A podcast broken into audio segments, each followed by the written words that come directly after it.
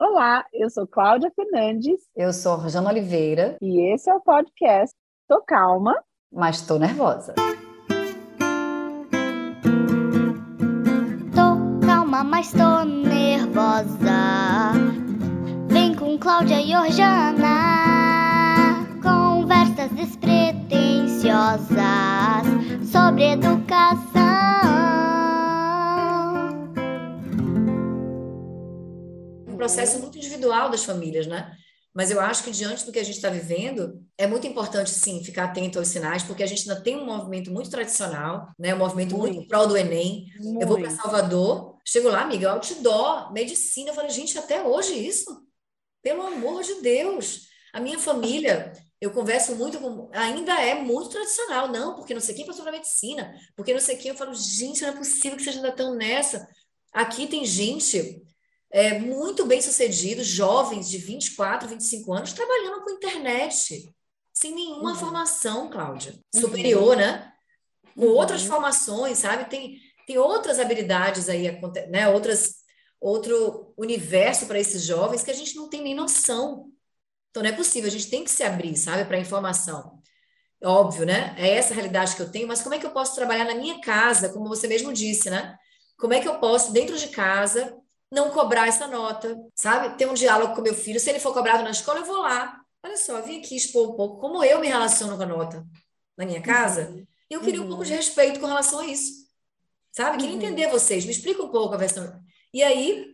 Mas com esse olhar curioso, né? Eu, eu falo que eu acho que é tão bom a gente se relacionar de um lugar honesto, né? Que eu não preciso falar que eu sou a mãe porque, olha, veja bem com quem você está falando, Sim, porque isso exato. é um discurso muito real é. em muitas escolas. Então, assim, você sabe, sabe aquela história? Você sabe com quem você está falando? Né? Então, sei. assim, não, eu, eu, não sei, nem tenho tempo, assim, nem sei se você sabe com quem você está falando, porque eu estou tentando me descobrir até hoje, aos 45. Pô, cara, não, entendeu? Estamos você sabe processo, com quem você está né? falando? Não, eu estou na terapia ainda. Você não. Geralmente um cara desse nem processo é. terapêutico tá, né? Então, assim, eu acho que né, você falou uma, uma questão, duas, né, assim, que me marcaram muito, que é essa questão de como a gente se relaciona com as pessoas que trabalham, que os educadores que trabalham com os nossos filhos, né? Eu, eu fiz recentemente uma, uma, uma videochamada com um grupo, uma escola que eu faço um trabalho que eu gosto muito, um grupo queridíssimo, todas muito assim empenhadas em, em, quererem aprender mais sobre a educação respeitosa, a disciplina positiva. A gente vinha fazendo um trabalho antes da pandemia. Cara, quando eu encontrei essas meninas, coordenadoras, professoras, agora faz dois meses no pós-pandemia, Jana, assim, eu fiquei uma hora escutando e o que eu vi foi assim, pessoas extremamente machucadas, machucadas assim, poxa, os pais estão achando, eles não confiam na gente, eles não acreditam na gente, eles vêm só cobrança. Cara, e aí não, não é um educador simplesmente, é um educador que passou por dois anos de pandemia, que quem estava no front da educação vai entender o que eu estou falando, Jana. Era desde drive-thru. Você tem noção Ai, do que era você fazer drive-thru, kit para todo mundo? Cara, você não sabe. Eu acho que assim, ó, o educador que estiver escutando a gente vai entender o que eu estou falando. Ô, Jana, é assim, e da noite para o dia, não interessa se você dominava o computador ou se você não, não tinha nem baixado o WhatsApp, você tinha que dar videoaulas e com a família inteira e com gato papagaio e ainda né, toda uma plateia te julgando no meio da pandemia com tudo que estava acontecendo, entende? Então são esses educadores que também estão lá. Então eu acho que tem sempre esses dois lados. Eu acho que um bom caminho é quando a gente, a gente chega é, aberto e sem o julgamento, sabe? Aberto realmente com esse olhar curioso para escutar. Aí eu acho que a gente começa a abrir um lugar é, de respeito e de diálogo, né? Porque as pessoas ficam tão preocupadas assim, ai, porque a escola tal, que é o Enem, que coloca. E a tua escola dentro da sua casa? Quais são os, os valores? Quais são as matérias que os nossos filhos vão estar estudando com a gente dentro da nossa casa? Como que a gente faz a avaliação? Você está entendendo? Qual é o nosso sistema dentro da nossa casa? E esse sistema que a gente tem, ele dialoga com esse sistema externo minimamente, né? Minimamente ele dialoga. Eu acho que é, é esse apoio, sabe, a maneira como a gente lida com os nossos filhos em casa também faz uma grande diferença, entendeu, amiga? E eu, e eu acho que uhum. também é, assumir esse lugar adulto, sabe? Eu acho que isso que você falou é bem importante, assim.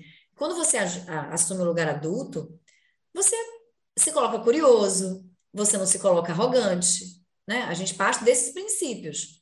Você busca ser mais assertivo, você entende que é um processo, você sabe que não é de um dia para o outro, você não busca algo, resultado imediato da escola. Você vai lá dialogar para tentar entender, para expor como você está se sentindo. É, enfim, é, é, um processo muito difícil para todo mundo, eu sinto, né? Agora, você falando da pandemia, eu tenho escutado muitos jovens, porque essa não é a minha realidade, né? Eu não vivi isso. Nos uhum. dois anos de pandemia, eu praticamente não usava máscara, porque eu ia para a praia do lado. Eu tive muito privilégio. Meus filhos não, não iam para a escola. E eu, e aí a informação ajuda, porque eu não me preocupei com isso. Eu não me preocupei, entendeu? Como eu, como eu tinha esse respaldo interno, eu não eu vi muita gente angustiado por causa de atraso, eu não consigo enxergar isso. Para mim isso não existe. Atraso de quê? Eu estava preocupada com a questão emocional dos meus filhos, deles estarem preocupados com a minha mãe, que está morando numa cidade, né, sozinha na época, numa pandemia, de um tio meu que faleceu, e aí tinha que passar essa informação para eles. Era a minha preocupação era outra. Não era se eles estavam aprendendo ou não, sabe? É, eu fico pensando que agora no pós-pandemia, que eu tenho escutado muitas pessoas falando que os jovens precisam ser mais respeitados nas escolas, que eles estão sendo muito cobrados, parecendo que eles têm que acelerar, né? Porque eles perderam. Os professores também, né? Tem muita gente precisando de cuidado, sabe? Ô, ô, ô, ô Jana, tive gente que Caraca, saiu né, da escola da minha filha. E aí, assim, o pessoal tá num burnout. Eu, eu vou falar uma coisa, olha, eu me considero uma pessoa assim, casca dura. Cara, eu tava no front de duas escolas, uma tinha acabado de abrir. Hey, a minha escola é escola de curso livre, ninguém é obrigado a ficar lá, tá certo? Então você tinha ali 20 anos nas costas de, de escola e menos de seis meses de outra, e vários funcionários para a gente não ter que mandar ninguém embora, para a gente não aguentar segurar tudo que estava acontecendo. Então, assim, todo mundo, cara, foi, foi muito. A gente perdeu uma, uma amiga coordenadora da escola, queridíssima. E aí, no outro dia, eu lembro que quando, quando a gente recebeu a notícia do falecimento dela, eu disse assim para minha irmã: a escola tem que fechar cinco dias. Eu estava tão transtornada e aí depois eu falei assim, não, mas que bom, a gente fechou um dia, no outro dia já foi trabalhar, porque tem isso, né? Ah, é, eles estão atrasados. Por quê? Porque agora, no pós-pandemia, o rolo compressor voltou. Então vai, vamos, vamos, vamos, vamos, vamos, produtividade, produtividade, produtividade. Cadê? Vai ter que perder. Cara, os colégios aqui perto, na, na minha região, a moda agora é aula de sábado, sabe? Eu tenho crianças de 9 anos de idade, são meus alunos falando assim. Ah, a gente está lá fazendo a rotina e tal. Ah, é... não, Miss, no, na minha escola eu só tenho domingo, porque na minha escola é, eu tenho prova de sábado também, né? Então, assim, pô, de repente, assim, ok, eventualmente você ter uma prova, eu acho que não tá ok. De repente é até melhor fazer num dia que o cara dormiu e, e tá descansado do que ele fazer, né, dentro Sim. ali dos dias da semana. Mas você colocar isso agora como uma questão, né, como uma rotina que vai fazer parte cada vez mais cedo, não é possível, amiga. A gente tem que aprender com o que a gente viveu, cara. Sabe assim? Eu é. sei que a gente está vivendo um retrocesso em vários aspectos, né? Político, né? É, tá difícil. E tudo Sim, isso. Não, eu acho que o atraso. É, é, um atraso, um é... atraso. É. E tudo isso dá respaldo para isso também, sabe? Porque se a gente estivesse uhum. vivendo um momento diferente, né? Politicamente, também daria respaldo para a gente abrir um questionamento muito maior sobre tudo, mas de repente a gente deu tantos passos para trás, vamos colocar a prova domingo, vamos colocar feriado, vamos porque, porque, sabe, não é possível, cara, a gente, e aí eu, eu sinto, e eu acho que isso tem muito a ver com o brasileiro, já que a gente não tem, né, um país com políticas públicas que nos apoiem, o cenário que a gente tem esse hoje, que eu vejo muito aqui em Serra Grande, as pessoas fazendo com as próprias mãos. Ah, então tá bom, vamos se unir, Vamos fazer a nossa escola, uhum. sabe? Vamos, vamos fazer. E tem muita coisa linda acontecendo. Mas, Ojano, o que foi esse início da pandemia? que todo mundo, que a, a, gente parou, a gente falou, meu Deus, mas cadê a, aquela pessoa que estava pedindo no farol? Meu Deus, vamos fazer alguma coisa, vamos. E aí foi lindo, ao mesmo tempo foi lindo ver toda a solidariedade e essa questão do vamos fazer com as é. próprias mãos, que, que isso gerou né, que, que, o início da pandemia gerou, mas no, ao mesmo tempo você tinha e tem até hoje pessoas, tinha pessoas que falaram assim: você pediu desconto, né? Não, porque eles têm que te dar desconto. Pô, tem que te dar desconto. A gente teve algum desconto dos governos? Não, o cara que falou assim: ó, oh, você não precisa pagar esse mês, você paga o próximo, mas ele não falou para você não pague, entende? Sim, e aí você tinha pessoas que usaram desse momento para a, a, assim para aproveitar. Então assim, isso é uma coisa que assim, eu vou, vou aqui abrir um parênteses, né? Eu não suporto pedir desconto. De verdade, cara, eu não gosto de. A minha frase para a pessoa é assim: esse é o melhor, esse é o melhor valor que você consegue fazer, porque parece que eu estou sempre querendo ser, sabe? Eu estou sempre querendo tirar vantagem do outro, ao invés de falar assim: putz, eu te valorizo, tá aqui. É, que bom que eu tô podendo é, contribuir. Eu também me sinto desconfortável. Eu até peço, amiga, acho que é uma coisa meio cultural minha aqui, sei lá. Eu rolo, sabe assim, eu tenho, peço. Mas eu, eu peço, às vezes, até falando, ó, oh, não quero desvalorizar seu trabalho, não, porque realmente, dentro Mas da você tá condição. Desvalorizando, eu, aquela assim, não quer matar. Dentro da condição que eu tenho, o que, que você pode fazer, né? Enfim. Sim. Né? Porque isso aconteceu na pandemia também, né? Mas Sim. eu acho que esse lugar de se aproveitar é diferente do que você trazer a sua realidade né? Diz, olha só, é igual, por exemplo, processo terapêutico. Eu já vivi processos terapêuticos que eu não podia pagar. E a minha uhum. terapeuta falou: olha só, a gente chegou até aqui, não, não vamos parar. O que, que você pode pagar, então, para você poder continuar, né? Até a gente, entende? Assim, é um outro lugar que eu acho que é esse lugar que a gente conversou, né? No início do diálogo. Meu Deus, é. pelo amor de Deus. E como as coisas são duais, Orjana, eu acho que assim, por isso que eu, de novo, tô calma, mas estou nervosa, né? É, a gente tem esse, esse lado de de repente, nós seres humanos, da arrogância disso, olha como que você está falando, pô, mas a gente também conseguiu ver o quanto que a gente foi capaz de ser solidário e o quanto que se a gente realmente colocar a mão na massa, a gente consegue, sem esperar essas políticas públicas, porque se a gente for esperar, esquece. Vamos Vamos nascer de novo, porque não tem. Cara, mas os projetos e os projetos solidários que existem por aí, Amiga, do céu. O que surgiu de, de, é, de tutoria na pandemia, sabe? Eu estava conversando com, com a Carol, que é tutora de Alice, a gente está com um projeto juntos, juntos para ajudar as famílias dentro das escolas a lidar com a realidade delas, né? A gente deve uhum. lançar isso no próximo mês. A gente conversando sobre como essas pessoas podem trabalhar dentro da realidade delas, para ajudá-las a adaptar a vida que elas têm, sabe, a, ao dia a dia, né, com professores, por exemplo. A Carol estava me dizendo que ela, tá, ela fez uma formação com tutores, em que tem tutores que fazem, vão até a casa das, das pessoas, apoiar, por exemplo, com matemática, professores extremamente lúdicos, sabe, com outras propostas, pessoas com porque as pessoas tiveram, tiveram que se reinventar na pandemia. Então, hoje, tem como você trazer para o seu filho um apoio de uma outra forma do que se, se ele vai para a escola, ele tem uma dificuldade de matemática, né, e você pode pagar, porque a gente está falando aqui também de um lugar de privilégio, e você pode contratar um professor, vai contratar do mesmo formato, gente? Sentado na cadeira, olhando para... Pelo amor da deusa, né? Vamos fazer uma coisa diferente, vamos mandar o um menino na padaria com o cara. Hum. Ó, vai passear com o professor, Toma aqui, vai para o shopping com ele, para trabalhar matemática no shopping com ele. Cara, isso é uhum. incrível, sabe? Assim, trazer outras frescor para essas crianças, pelo amor de Deus. Mas olha, falando até do lado financeiro, Jana, cara, eu sei que São Paulo é uma realidade maluca, né? É, a gente tem escola de 12 mil reais, escola de 8 mil reais, escolas Jesus. de novo. É, eu já te disse isso, entendeu? Ah, então, é, é, extremamente privilegiado. Mas vou falar aqui, ok, no, no, meu bairro, né, Zona Leste, mas é também um lugar mais privilegiado da Zona Leste, no Tatuapé. A gente está falando aqui de escolas de 1.800, 2.000 reais, 2,5 no, no fundamental, né? O fundamental 1, fundamental 2, falando aí de uma média. Poxa, mas às vezes você eu acho que também trouxe essa questão da pluralidade das linguagens e, e de formas. A, a, pandemia trouxe isso, formas diferentes da gente trabalhar. Então, poxa, veio aí o homeschooling que foi aprovado. Ah, é certo, é errado.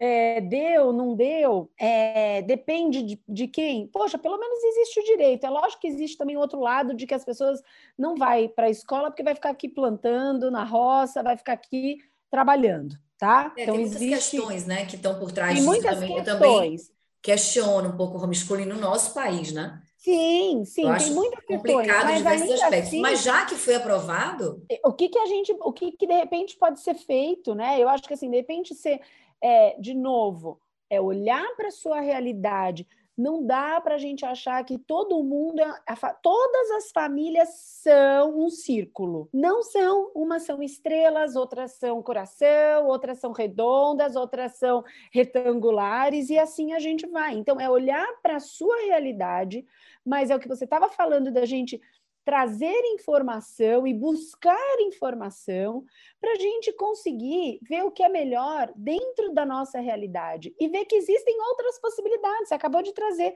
um tutor, de repente trazer um professor tutor, mas Exato. que vai trabalhar a individualidade do seu filho. E eu acho também formas. que é a informação, né? E ajuda, quer dizer, para mim é muito libertadora a informação, tirar também o que teve de bom na pandemia, esse aprendizado que todo mundo teve, né? Então a uhum. gente teve possibilidade de fazer diferente.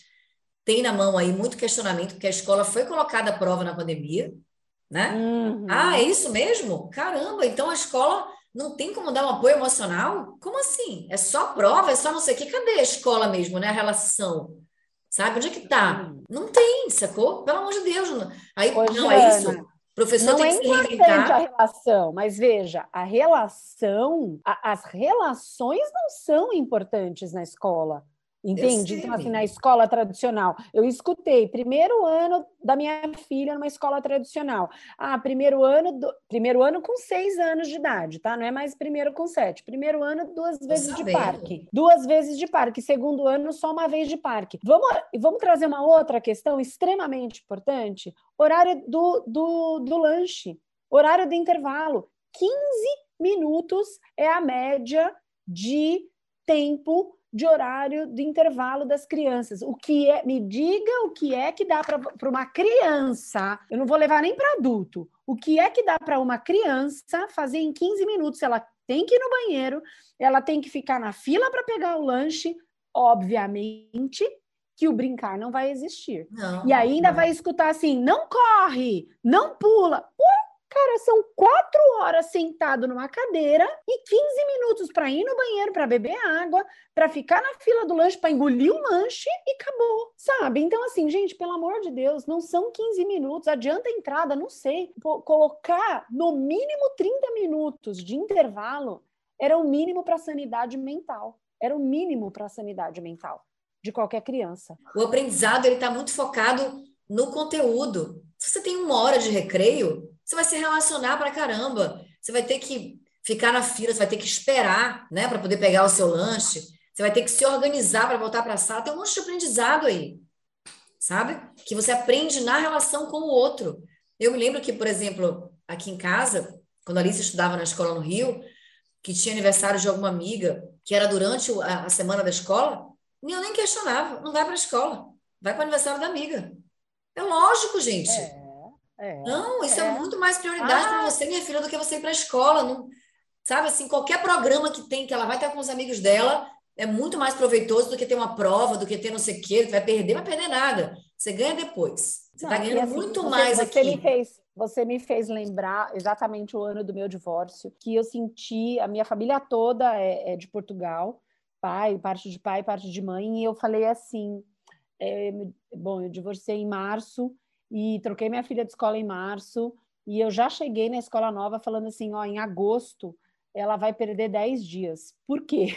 Porque é, minha família toda é família de imigrante, então eles não moram em Portugal. Bem poucos é que moram em Portugal. E as férias na Europa é em agosto. Então, se eu quero encontrar todo mundo da família, eu tenho que estar lá em agosto. Em julho, a chance é eu encontrar 50%, não encontrar Sim. todo mundo. Então, eu falei assim: não, ela vai faltar 10 dias. E aí eu fiquei pensando assim: nossa, mas como? Eu escutei gente falando: nossa, mas vai faltar 10 dias na escola. Gente, a escola não, ela tem que ocupar o lugar dela. Ela Exatamente. não pode ser algo soberano à minha família e às minhas necessidades. Não. E aí você fala assim: ah, tá, se a, se a criança pega uma pneumonia ou tá com crise de asma e fica 10 dias internado, como muitas vezes aconteceu com a minha filha, tá tudo bem. Então, assim, para ficar internado é, com crise de asma, tá tudo bem. Para ir, eh, seja para um casamento, seja para passar férias, não, não pode, porque veja a responsabilidade dos estudos.